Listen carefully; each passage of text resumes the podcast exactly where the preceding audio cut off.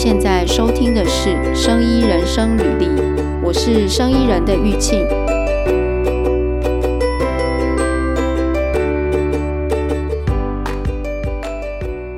但是我们要怎么样能够把这些困难的东西讲得很简单，让大家来听？这样讲，这东西如果不够生活化，它真的吸引的人群就少。对啊，因为相对下，就是他平常生活不会碰到这东西啊，所以他一看到这个题目，就会觉得说：“哎，这好像跟我没关系，跳过。”啊，如果你只是说：“哦，我们今天去哪里旅游，或是怎么看影片这种，这种就是人类的日常生活。”然后他们就会觉得说：“哦，有新的电影，有别人介绍，我们看一下。”或是像你刚刚讲主菜，这是日常生活在做的事情啊。那他们就会觉得比较对啊。我觉得专业东西会比较麻烦，是在于说。除非标题你有办法签到日常，不然的话，很多人他们几乎都没有听过这些东西。像这套法规是只有就是你有在做制造或输入行为的人才会去要到。那那我问你哦，你这套法规跟一般的生活化有没有关系？生活的东西，应该说它是比较起始的源头是。我们日常生活碰到所有东西，一定是化学物质，就是制作出来。嗯，然后我们一一般都在用，可是它的它怎么样到消费者手上，这整个过程，嗯，所以它管的还是在最上游，嗯，地方，所以跟消费者还是没有关系，消费者不用去关心它，对不对？理论上，理论上应该不是说消费者不用关心它，而是。在呃，原本这套的理论应该是说，我这样子管理之后，它如果出问题，因为我在系统上有知道说，哦，哪些化学物质有问题，它是跟哪一些厂家，以及哪些东西有，我就可以公告了。那这时候消费者是看最后那个公告，因为比如说他们在国外，呃，我记得他们就好像有抽查，比如说我小朋友玩的玩具，嗯，他公告是公告那个玩具，但他不是，但是也会写说它里面含什么化学物质。但是消费者不知道这个过程啦，消费者跟这个过程是没关系。我觉得算是间接，但不会是直接，就是等于是后端会不会产生影响？如果有影响，他才会公告给给一般消费者。嗯，可是如果不会影响，就是他如果全部我通通都是控制，根本就消费者也不会知道。对啊，因为他也碰不到啊。我在想要怎么讲，哎，还是我们就直接开始讲，我们就当聊天一样。哎呀。今天是要跟巧丽聊那个，哎，我自己都不知道怎么把它讲清楚。哎，巧丽很久没没有出现在我们的 podcast，因为我最近又找了一个题目，这个题目刚好是巧丽的专业，但是呢，我跟他讨论了之后，其实真的有点难跟大家表达，但是他又跟好像现在有一些医疗器材要进入欧盟的话，蛮重要的嘛，然后台湾现在也开始有这个议题。那所以，我们请巧丽解释一下。我们我们我们今天要聊的是那个呃，REACH，R E A C H，对不对？这个中文是什么？化学物质登录、评估、授权和限制。化学物质的登录、评估、授权和限制法规，它的缩写叫 REACH，然后它是 Registration Authorization。还有 restriction of chemicals，对不对？好像少一个，少一个。哎，可是你给我这个啊，你给我这个怎么没有？可能给的怎么好像少一个？我可能在复制贴上面给你名字的时候跑掉。哎，所以那个网站它也少了一个东西，是不是？因为那个 R 应该是 registration，E 应该是。一是 evaluation，对对对，错了，叫 R，它叫做化学品注册、评估、许可和限制的这个法规，是欧盟源源起于欧盟的嘛？嗯，所以是 R E A C H registration，然后 evaluation。Authorization Restriction of Chemicals，就 R E A C H。我也不太确定为什么他没有把，比如说，因为如果我以每个字母为头来看的话，嗯，它的那个，我觉得应该是说它的 registration 是代表那个 R，evaluation 是代表那个 E，嗯，然后 authorization and regist 呃 registration 是代表那个 A，对，chemical 是 C 嘛，哎、啊，所以少一个字，对，少一个那个 R，对。那如果说你把每一个都用出来，因为它最后的 CH 我记得是 chemicals，嗯，所以它只有，它其实应该是应该算四个，但是它的 A。后面不知道为什么就是没有在一个 R 字，对啊，我我也没有去试，没关系，啊、之前没有仔细看，但我现在看了之后也发现的确有这个问题。没关系，反正我们就是大概知道一下这个东西，然后它是欧盟，就是进入欧盟市场的所有化学品都要求要去注册，就经过这个 REACH 的流程嘛，因为它是一个法令规范，对不对？就是欧盟先开启了这个东西，那现在台湾也有这种很像，就是参访欧盟的 REACH，然后台湾有一个这样子的法规嘛，对不对？然后它也是叫做它叫 REACH Like 吗？还是它没有一个类 REACH 吗？还是什么？它有一个法规名字叫《新化学物质及既有化学物质登录办法》。哦，新化学物质及既有化学物质。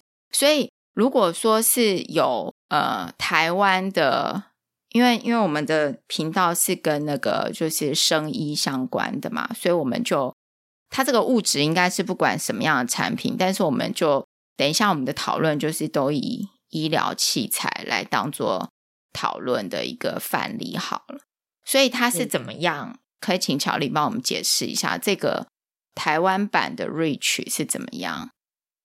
台湾法律其实，其实应该说，REACH 这个法规，它的精神是在于说，所有的东西制造或从外界输入进的时候，它的化学物质，你要先去跟你的政府报备，那他一定会要你提供一些相关的文件或是科学证据来证明说你这个化学结构它的一些特性。嗯，那台湾，那应该说，REACH 的第一个就是注册，就 registration。后面都是衍生，就是我收集到这些资料的后续的行为。嗯，那台湾在 registration 这一段，就是我刚刚念那个，那后面他们也有在做，但是这可能呃，我是没有太多的设计。嗯，但是就是说，在注册这方面的话，就是我们台湾是先说，我们有一个清册，那是劳动部公布的。那我的化学物质，我去查这个清册，如果我在上面，就代表它叫做既有化学物质。嗯，可是如果我在那个上面查不到，我们叫做新化学物质哦，那它就是对应不同的类别，就是你新化学物质有新化学的物质要跑的流程，既有化学物质有既有化学物质要跑的流程。嗯，那在新化学物质里面，在国外，如果说你真的有去看欧盟的那个资料，你会发现他们好像是一顿以上才要开始做这些，就是要做的就筛选这个做。它其实也有分好几个级距啊，我印象中是一顿以上开始往上有四个级距要做。嗯，那台湾因为比较小，所以我们一顿以上的有，但是一顿以下也有，就是我们有多两个那个级别。那我们呃一顿以上的我们叫标准登录，一顿以下的又分为就零到一百公斤跟一百公斤到一吨。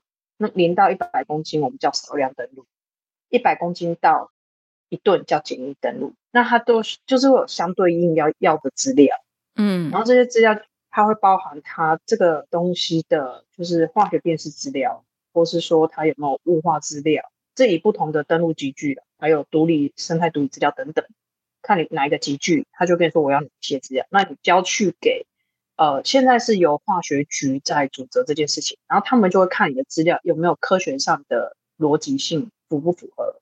那如果有，他就会发一个登录码给你，你就可以制造或引进这个化学物质。嗯，那进欧盟也是啊，就是你东西你要过去欧盟，你要还没有进去之前，你就要开始申请。那欧盟的市场比较特别，是它就是你现在跟他申请之后，他会先给你一个，可以让你先进去，他才开始那个看你的里面的所有内容。嗯，他并不是像台湾是全部审查。差不多到一定的程度才来进。欧盟因为它市场比较大，所以他没有办法这样子等，他就是先给你个，然后他们是看资料有没问题，有问题他就叫你再补资料。如果你你的资料就是补到全部完善，那就没事。可是他如果你补了之后，他发现有问题，他最后会可能行使权利说你不能在他们的欧盟境内使用，就会叫你停止。那很惨呢，弄到一半就就是如果不行，那不就？嗯，可是他们就是说，他们没有办法每个都检查，所以他们我记得一开始我在接触这个的时候，他们好像只抽五他的档案出来。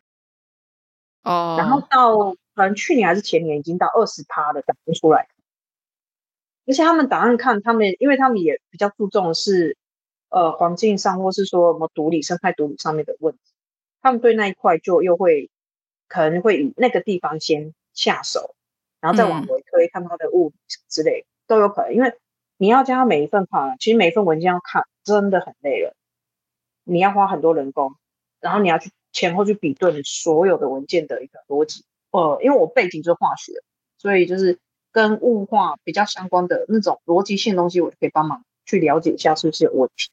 对厂商来讲，你先上市，你想办法再去把所有资料补齐，有时候也未必不是件不好的事情。有可能就像你刚刚讲，如果中间被就不行了，怎么办？嗯，但是他他会他会给你一个。期限叫你去补资料，因为有可能是你的资料是对的，啊你，你你递交错的，你只要在那个时间内，或者说用科学的理论啊、科学的证据去证明说，哦，其实它是没问题，他们都会写出他的问题所在。你只要证明的是 OK，嗯，你就还是可以继续用。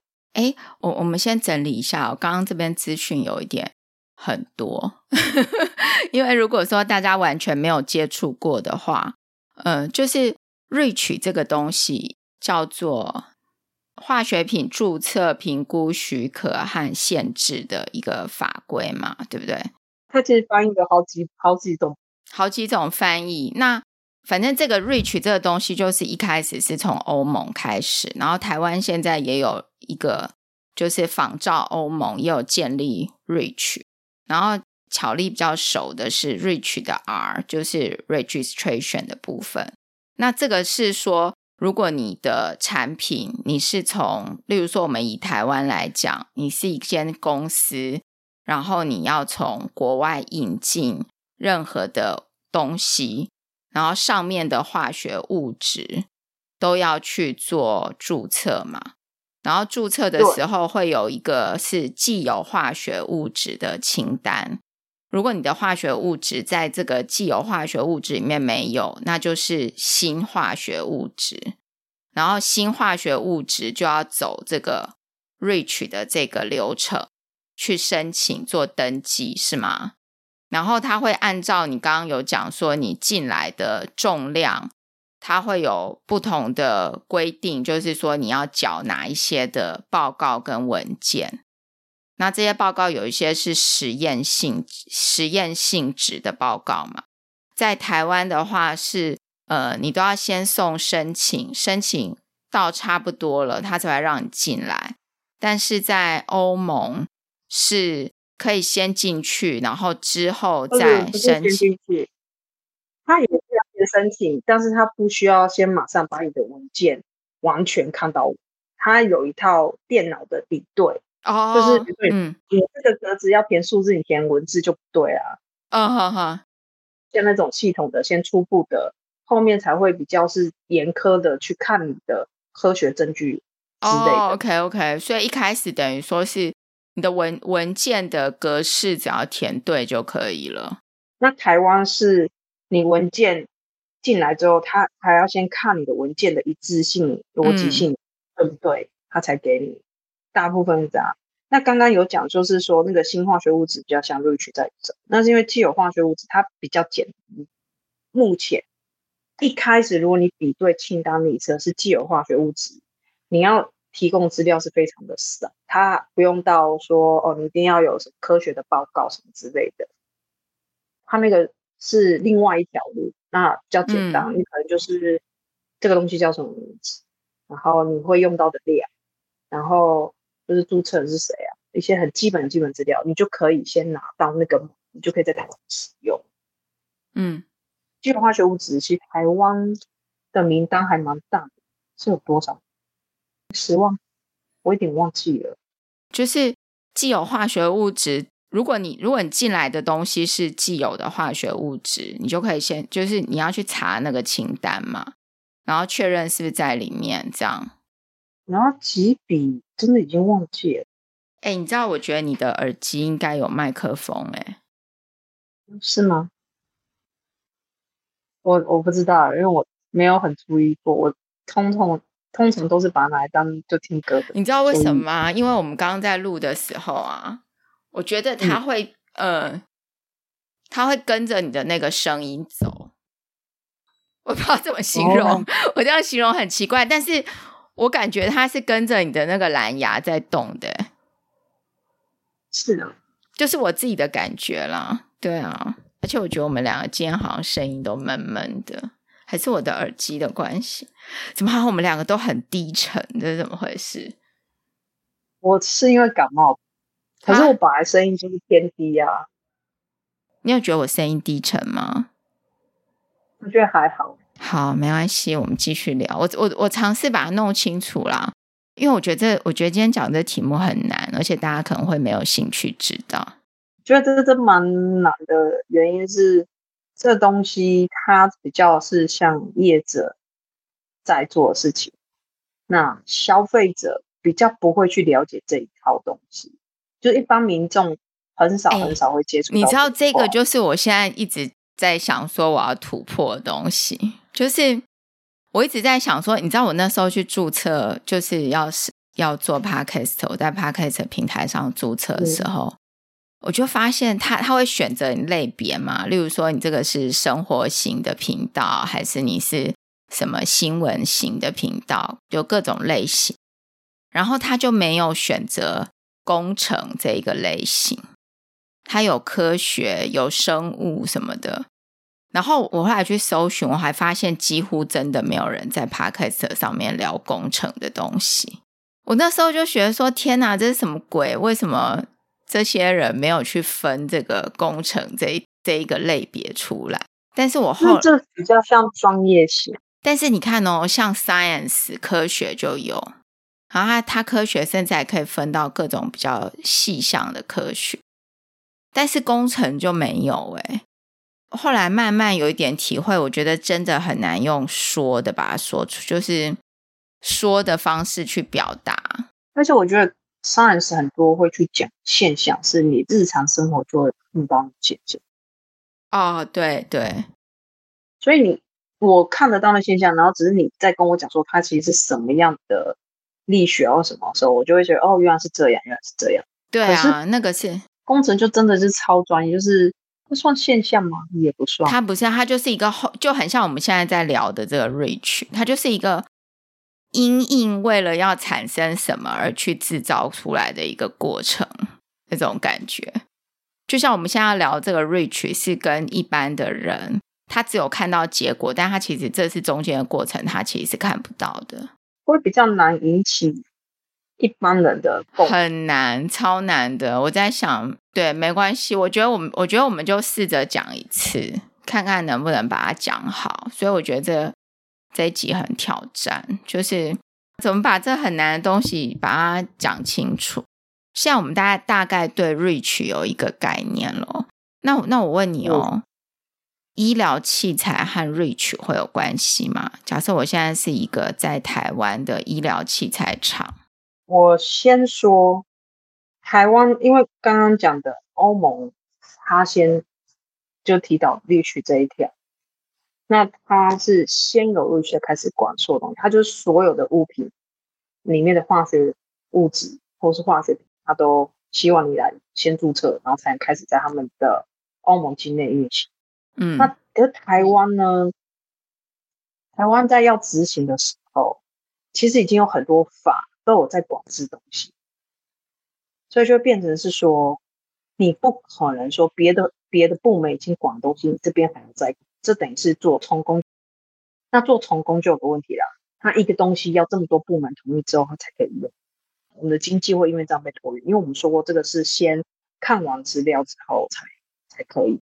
嗯，所以其实，在台湾，我的印象中，医疗器材不是这一套在管，它有一个叫做医疗器材管理法，或是一个叫药事在早期是在药事法，药事法里面有规定说，它的呃，它在那个法里面叫的药物是包含药品跟医疗器材。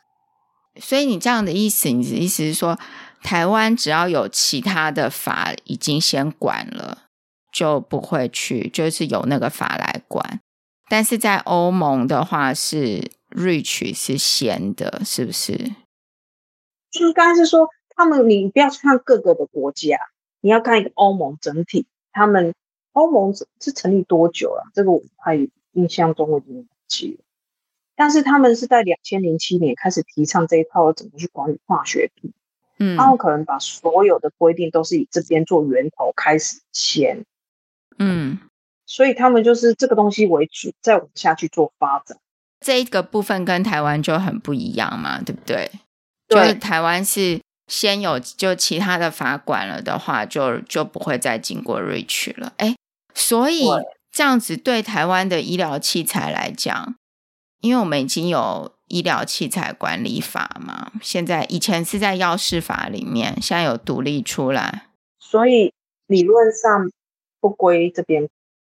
所以只有只有在欧洲的时候会有经过会会归 REACH 管，对，因为是欧盟，他们是所有的东西要进去，嗯，他不管你是不是医疗器材，你就算只是用在普通的那个，比如说保鲜盒，它是所有的东西，嗯嗯，你去找它的排除办法，只要没有被排除的，你就是要走这一套，要去跟他讲说我这个东西的成分是什么，然后有哪些化学物质。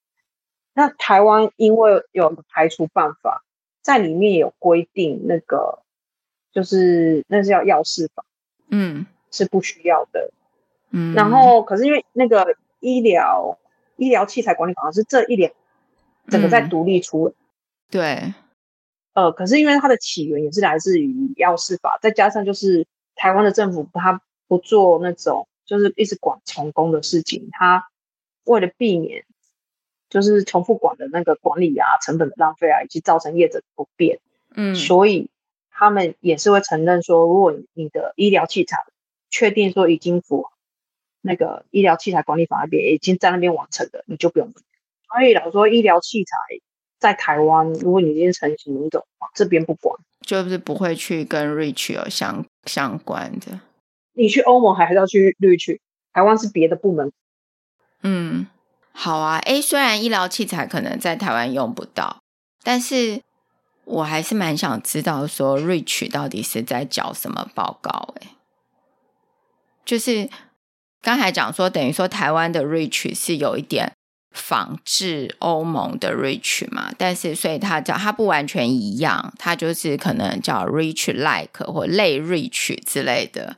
那类似类似对，那它以比如说呃。registration，你比较熟的这边，它到底是要缴什么报告？会有论述集聚上面的分别。我直接讲，因为我们叫 REACH-like 或是类 REACH，是因为我们可能八九成跟欧盟的法规是一样的，只是英文翻成中文。嗯，但是我刚刚也有说，我们因为我们国家比较小，嗯，所以会造成是说我们有多出一个叫什么少量登录、简易登录，这是欧盟没有的。嗯。所以就是会有一点点不一样在这里。那我们缴交的东西就是以论述集聚，它又有分，就说除了基本的呃化学物质的辨识报告，就是你要确定你结构的、嗯、那个是最基本的。那确定完之后，化学结构是不是化学的结构？物质的结构？嗯，结构你可能就就是我们在化学，我们会用很多不同的仪器去确认说这个化学物质它是什么键结的。嗯，然后它结构是什么？比如说，含几个碳啊，几个氢啊，然后它画出来的二二 D 或三 D 的结构图怎么怎么样？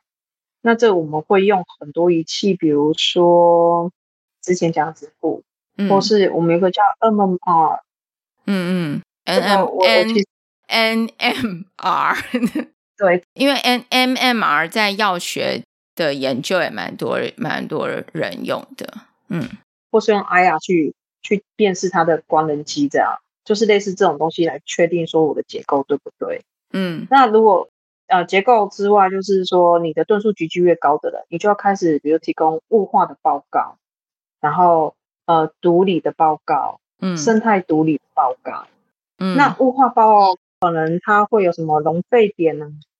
然后就是水溶解度啊，呃，雾化报告就是物理化学特性的报告。对对对对，OK，对对对对，嗯，就是可能大家常听什么熔沸点、密度啊，然后分配系数啊、水溶解度等等，这要看你的集聚。嗯，他就会跟你讲说，你哪个集聚你就要教哪一些。嗯，那你级距越高，当然就交的越多。不过在台湾目前规定好像最高也只有，我记得十六项吧。嗯。十六项，应该是说十五项是规定的名词，就比如它会有规定说，你第一项叫做呃物质状态，就是你要跟人家讲它呃在二十度 C 下，不一定是二十度啊，就是大概是你视觉上你看它的时候是什么颜色，是固体、液体、气体，就是这种基本的资料。嗯，然后就是或什么溶沸点，我刚刚念的什么溶沸点、水水溶解度、什么易燃性、爆炸性等等，前面十五项是规定的。嗯。那第十六项叫其他，是说你有没有觉得说你有没有什么特别的雾化特性，你要告知大家再付啊？如果没有就不用交。嗯嗯嗯，懂。所以这些报告要怎么做？要我还没有进台湾之前，我就要去外面找实验室来帮我做。没错，那就等于说那些实验室是不在台湾的实验室，对不对？呃，如果你要在台湾的实验室，就别人说你可能要先做科研哦，用跟对，它这边是不能不能是贩卖行为用，你可以先在台湾制造一些，但是你用科研的模式申请进来，然后再去做，哦，就是做科学研究的方式申请，先让他进来，然后在台湾做实验。那如果没有在台湾做实验，等于你要在。其他国家要先得到实验报告，但是台湾会承认这些其他国家的实验报告吗？它、呃、有，它有规定，有规定，比如说你的实验室要 ISO 一七零二五的认证，或是 OECD GOP 认证的实验室出的报告。但是这种东西其实也没有说很困难，是台湾几乎都是从国外进口。所以这些东西，你最原始的国家，就是你国外的制造商，他们在自己要生成这些东西的时候，他这些基本的特性，他要知道。嗯，就是原厂就有这些东西了。对，你要去索取。OK，有些大公司的原厂就做了，那台湾的法规又可以接受国外的，就是我们的叫 in-house test，就是厂内测试报告。那这个东西一般就是指说，哦，我的原厂自己，因为。比如说熔沸点这个东西很简单，嗯，这个不用不用一定要去请很很贵的实验室做，嗯，可是你的原厂如果具有就是检测这这些简单的那个雾化的条件，他们就可以自己做，嗯，可是这个只有在物化里面才可以接受说国外原厂自己做，独立生态独立就比较要专业一点，所以他们会有要求说一定要什么样的。实验室啊，就是他们一般都会要求 OECD GOP 认证实验室所出的。嗯、那，嗯，此外是如果你要台湾做，台湾其实有一个认证叫 TAP，嗯，所以就是如果你真的要进台湾自己做，那你可能就是要读认证的实验室。那我问你哦，假设刚刚我们有讲到说，这个 REACH 在台湾管理的单位是化学局嘛？嗯，然后呃。医疗器材呢，又有医疗器材管理法，所以可能 REACH 也管不到它，是这样吗？那假设我就是，如果这个东西要进到台湾的话，要先去走医疗器材管理法，然后不管是原料或者是成品，都要先去走医疗器材管理。可是老实说，以原料这应该不叫医疗器材。哦，对对对。原料不叫，所以原料还是要先走 REACH，啊，还是要去化学局啊。你做出来的医疗器材是另外一件事情。OK，哎、欸，原料归原料，这样还是这样子对医疗器材厂，他还是得了解 REACH 啊，因为他如果从外面进原料来，可是因为台湾大部分的医疗器材是直接进成型的啊，没有啊，也有人自己射出，但是他射出他如果买。别人的塑胶粒应该是塑胶粒的厂商，如果从外面进来，他要去申请嘛，对不对？理论上应该是，但只是说你买的你是跟台湾厂商买还是跟国外厂？如果是跟台湾的厂商买，那就不关你的事情，你是他的下游。但是我们的 Reach 的概念是，他在广第一手，嗯，你是第一个第一手的人，对对对对。所以我们现在有一个场景哦，如果说呃，我是一个在台湾的医疗器材制造厂，然后我需要去买一些原料来做射出，好了，塑胶的塑胶的射出，那我是跟国外的厂商买。那我就是买进来的时候，我算是进口嘛，我就要去，呃，就是走 Reach 这个流程。那如果说我的塑胶粒是跟台湾的塑胶粒厂商买，那我就不需要走这个流程，因为我就不是第一手了嘛，对不对？对，你只要确认你买的厂商他有做好就好。嗯。那我问你哦，嗯，我我我懂你意思。那我问你哦，如果说我是在呃，进来零组件，就进来零零件，我可能从外国进口零件进来，然后组装。嗯，那我是就是零件成分，对，那个零件成分变成要去走 Reach 嘛，对不对？应该是要，因为它好像我，因为我看它的那个那叫医疗器材，嗯，它上面是写说。医疗器材是指仪器、机械、用具、物质、软体、体外诊断试剂及相关物物品。嗯、那这感觉就是已经是做好的那一，而不是对还没有做好的就不算。比如说，它只是一个零件，它就不算嘛，因为它进来这个零件可以用在医疗器材上，也可以用在别的东西上。别的方面对对，所以其实为了避免说纠纷，有时候我们都会请业者。自己先去跟，这应该是卫福部，卫福部确认。那卫福部如果看看说，哦，你这个是来我这边做那个申请，那就代表说你你的你刚刚讲的那些零，因为有些小零件它还是有医疗器材的功能，它可能单用也可以，可是它也可能组装用也可以。所以这个时候就可能你可以怕说，哎，我会不会不小心触动其他的法律？我不知道，你就干脆直接去问卫福部。要跟他们问清楚。那如果他们说这个归我们，那就代表你不用来化学局去做申请。可是他就跟你说这个不算，那这时候就是没有地方，那你就要来化学局帮他，就是申请一个像身份证的概念。嗯，刚是这一种场景，那另外一种状况可能是我在台湾做好了医疗器材，我要卖到。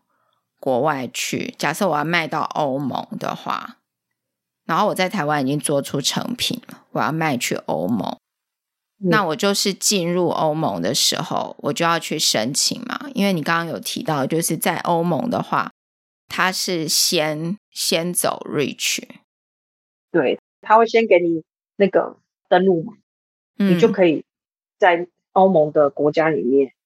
每个国家它还是有自己国家看还有没有额外在，如果没有，嗯，那你就可以这样子进去卖。嗯、可是如果有的话，就是你 Reach 申请完之后，你要去看你要进你的东西要卖哪个国家，那个国家它管的方式有没有说说哦，额外还要提供什么？那我问一个问题哦，就是这个 Reach 在全世界有互通吗？能不能说，例如说我如果在某一个国家有走过 Reach 的流程？然后我去另外一个国家的时候，我就可以说我在那个国家有走过这样的流程，不行，不行啊！这就是，嗯，就是各国各国的法规啊。就像你、嗯、你在美国发生的事情，这边我不到啊。嗯哼哼哼。所以我今天我销到欧洲，我就要去欧洲。就是如果我走的是刚好你要进的国家是属于欧盟体系的国家，嗯，那你就要先去申请录取。可是，如果我今天我要进美，美国有美国，所以你就要去美国那边再去申请美国那边的许可证。嗯、所以，所以之前其实也会听到很多人说：“啊，我是，是在台湾做完，我就可以全世界走？怎么可能？也不一定要全世界走，就是说可以减免一些手续。然后，或是有的人就说：‘哎，我已经在欧洲做，可是我们说你交给欧洲，我们看不到。’欧洲他你你的 A 卡这个机构不可能给我个账号密码进去看那边的资料。嗯，所以就是就是不同不同地方就是有不同的的管理，你就要去遵照那个国家的管理方法。哎、嗯，这好难哦！今天讲这个题目真的超难的，我已经快要头晕了。就是说，就是他的，因为是他真的不是一般人正在用的东西，所以对讲这个东西真的就比较困难。但是我们又很想建立一些知识性的东西，然后。对我，我只能讲说，其实绿旗这个概念就很像我们人类出生，我们要去申请一个身份证。对，然后你在台湾的身份证，在其他国家也不能用。我在美国可能身份证号码跟在这边是不一样，或是以前我们在加拿大不是有个呃 social insurance number，就、嗯、是对那个 number 一定跟我在台湾的那个我的就不能用，我的身份证上面的那个不一样。对，所以是不同国家你要去做不同国家的。类似就是化学物质的身份证的申请哦，懂，好啊，好难哦，这个东西。好，我们我们终于把它讲完了，应该都差不多了吧？都讲差不多了嘛？就主要是一个概念啊，然后知道这个东西到底是在干嘛。我觉得我应该有稍微知道一下这个概念，只是说这个东西就是你收集完之后，它真的就是你当然希望就这些东西永远不要出现在新闻。那就代表这些物质都是有控管的好啊，管理的好。如果它出现在新闻，就代表说哦，这个东西到底是因为一般出现在新闻上的化学物质，大部分来讲，嗯，都是一定是什么环境会造成完全污染、啊、很糟糕的。糟糕。对，我我问你哦，台湾是几几年开始有这个 REACH 的概念？嗯，台湾嘛，嗯，我的印象。清册是民国九十八，可能正式上路是民国一百零三年十二月，是吗？我记得我是这样。那也好几年了呢，现在是一百一十一年嘛。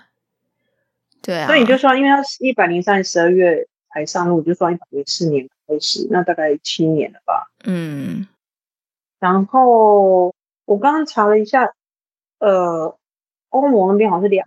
两千零七年开始，嗯，对，我看网络欧盟是两千零七年，是两千零七年是我们的九十六年，对不对？嗯，我们慢了大概七年上路。台湾是因为那阵子好像食安事件，是不是？嗯，我记得就是那时候应该是我们还在加拿大时候，不是有食安的问题。那个奶粉还、哦、还有什么东西？还有什么三聚氰胺之类的，是不是？对，然后什么豆干啊，还是什么之类，就那几年闹得还蛮严重的。嗯，所以就开始有这个东西，就开始就想说那要怎么办，然后就去，可能那时候就是因为欧盟就是推的还，你说他推的好或不好，我不晓得，但是可能就比较有在做管理。虽然那个时候，其实大家知道日本也有一套，美国也有一套，可是他们也很久没有去做更新，然后有一些可能也比较旧了，所以最后好像是以欧盟为主体，但是我们里面有部分的东西是采用日本跟美国概念。嗯嗯，对，所以我们才说我们并没有完全，就是至少是在 registration 这一方面，我们并没有完全。跟着欧盟走，我们、有部分东西是呃参考日本跟参考美国，再去把它给合并进去，再来做管理。嗯，懂。哎、欸，所以这个细节还很多哎、欸，大家是可以去化学局找一些资料哈。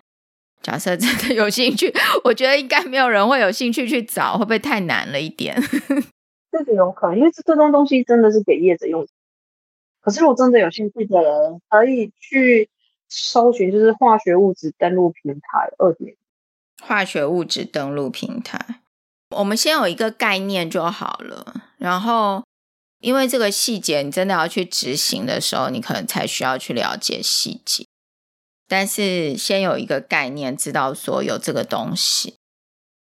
然后，如果有人在工作上有需要的话呢，就可以去化学局。找资料嘛，再进一步。哎，这一题好难哦！我现在讲完，我自己都快昏了。我觉得，我觉得我取这个题目可能不好，有点太难。这个题目比较不生活化，所以还是要想一个生活化的东西。觉得还蛮难生活化，因为这套法规本来就是在管理业者用。然后你说这些东西跟 ESG 有没有什么关系？嗯，这样讲，ESG 有点像是一个 KPI 的概念，就是全世界都因为那个环境的上的议题，呃，有没有办法可以让我们的环境更好，什么之类的，所以有一个永续发展的目标，那、嗯、好像叫 SDG 吧。嗯，然后在永续发展的目标，它是给全世界的人，就是大概就是让大家去去思考。但它那个也是一个概念的东西。嗯，你说叫什么 SVG 哦？SDG，SDG 啊？哎、欸，有人写 SDG 懒人包了，永续发展的东西。哦，它叫 Sustainable Development Goal，永续发展目标。当然，这永续发展目标，它是写给全人类看。